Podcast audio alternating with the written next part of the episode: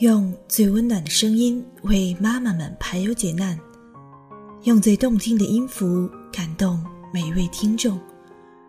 各位朋友，大家好，欢迎聆听妈妈 FM，更懂生活，更懂爱。我是小歪。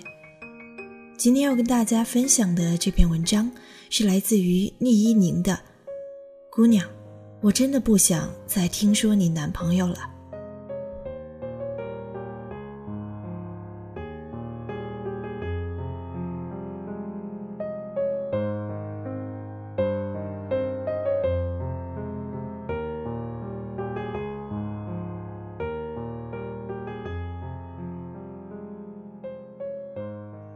到了一个年纪，你会发现，所有的女性聚会，统统围绕他们的男朋友或者老公展开。当然，朋友劝我别太早绝望，再过两年，大家就互相观看儿子的小视频了。我一直觉得，在他人面前过度谈论私事儿是一种不得体，更何况是聊自己的男朋友。能聊什么呢？无非是升职升到哪一级了，年终奖发了多少，家里预备在哪一处买房子。哦，我们跨年去北海道滑雪，你呢？作为一个虽然不擅长社交，但熟忍女性社交规则的人，我通常都是能用傻笑混过去的。但有时候，我坐在位子上慢吞吞喝茶，看女同学们。一边热烈地夸着对方戒指好看，一边暗暗观察掂量钻戒的成色克拉数的时候，我总忍不住打哈欠。累不累呀？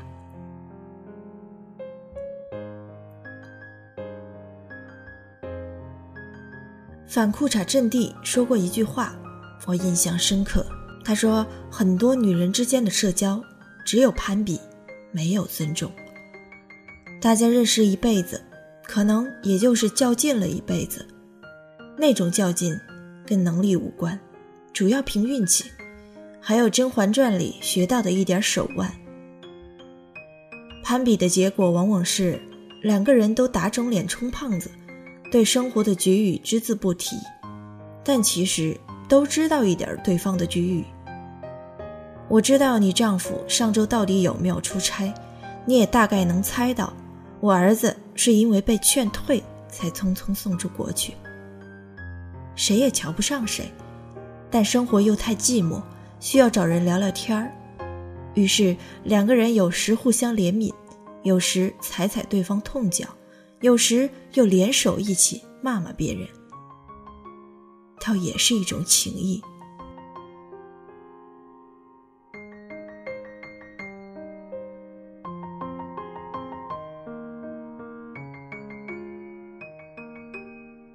我倒不觉得只有女性的友谊是虚伪的，女人在下午茶聚会里结下的友谊固然没多少分量，但男人在德不桌上认的兄弟，也不见得仗义。只是女性适度的虚伪，通常会被认为是美德，至少是可包容的。而男人们行走江湖，恨不得把仗义两个字做成标签贴在头上。一个有趣的事实是，来自同性的褒贬，通常不会影响一个女人在异性面前的形象，甚至很奇怪，在女人堆里口碑越差的，往往嫁得越好。李嘉欣就爽快承认自己没什么同性朋友，仅有的几个是吴君如这种，跟她气质迥异，不会在美貌这个场子里跟她彼此厮杀的。有句话叫“美到没朋友”，说的差不多就是李嘉欣。但男人不一样，他们需要同性友谊的背书，来证明自己的义气、可靠以及领袖气质。一个在男性圈子里混不开的男生，很难讨女生喜欢，但他们不会在社交场合里大肆谈论自己的女朋友。男性的评价体系始终比女性多元化，即便逃不开名和利，也不至于拿感情生活作为唯一的标尺。但对很多女人来说，如果没有那么一两个名字可以时常提一提，简直跟自己发育的不完整一样，是一种难堪的际遇。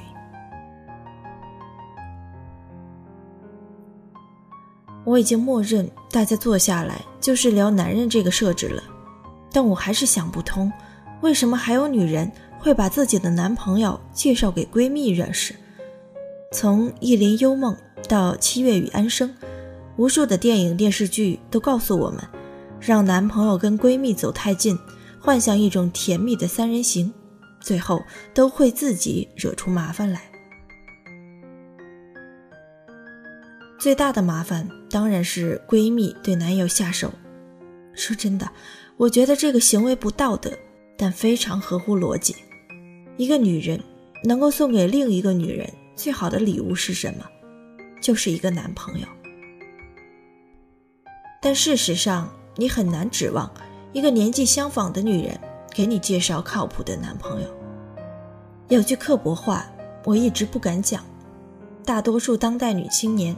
都有种林徽因情节，虽然大家都调侃林徽因群发电报，但我觉得女同学们生个病还要朋友圈剖自拍的心态，跟前者也没什么区别。调侃归调侃，大家还是很想活成林徽因的嘛。希望身边还看得过去的男青年都偷偷爱慕自己，把他们视为隐性的追求者。那谁会把一个还不错的追求者送给另一个女人呢？所以他们给你介绍的男朋友多半都惨不忍睹，让你忍不住怀疑，你在他心目中究竟是一个多么嫁不出去的恋爱困难户。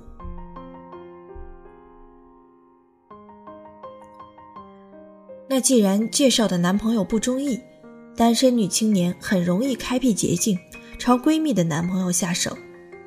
如果闺蜜本身不幸是个话痨，那简直是给她提供了源源不断的第一手资料。想想看呀，这两个人，他们了解对方的基本信息，有共同的话题，那个倒霉的现任女友还能时不时碰个头，天时地利人和，心痒成了一种水到渠成。闺蜜跟你的男朋友除了勾搭在一起之外，还可能给你其他方面添堵。我身边有过一个经典案例：A 跟 B 是朋友，家境、长相都差不多，能玩得到一起，但也会偷偷较个劲。结果有次 A 跟 B 一起去做 SPA，完了之后 A 的男朋友来接她，A 还在店里结账，B 就有一搭没一搭的跟他扯淡。B 无心提起了 A 穿的裙子好看。男友立刻表示超便宜的，两百块就够了。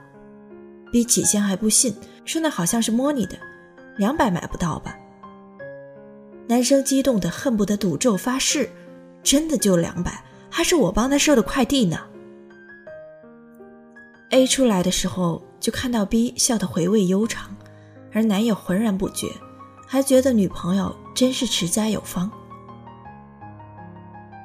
不出三天。A 穿仿货裙子的事迹传遍了她的社交圈，她气得半死，拷问男朋友，对方还一脸无辜：“我夸你会买东西，这也有错？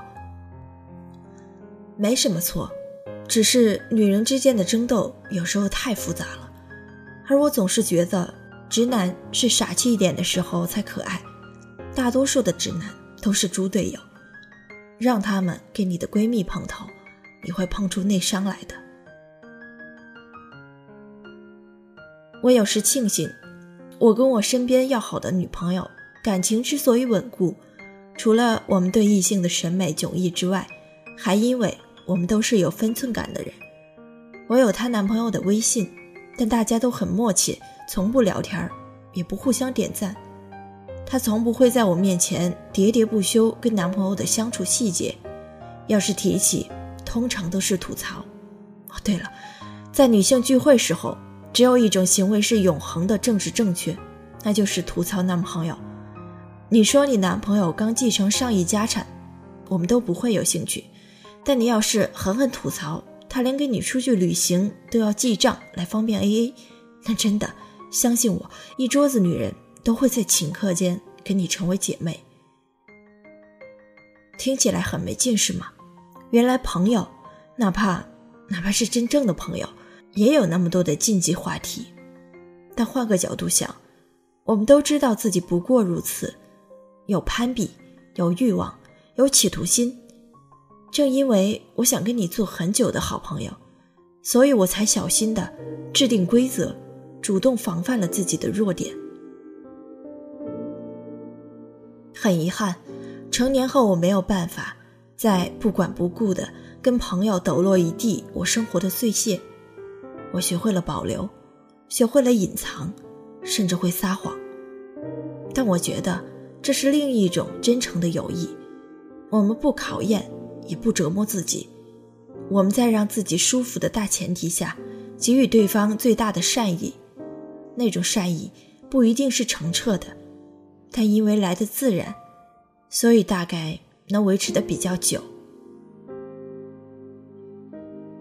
两只同样涂满红色指甲油的手，总算都迟疑的、试探性的握紧了彼此。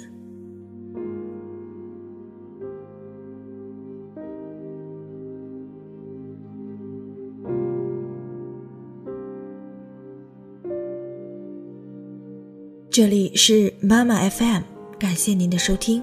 如果您想聆听更多精彩的节目，可以关注我们的微信公众号“妈妈 FM” 的全拼，或者你也可以下载妈妈 FM 的 APP。我是小外，大家晚安。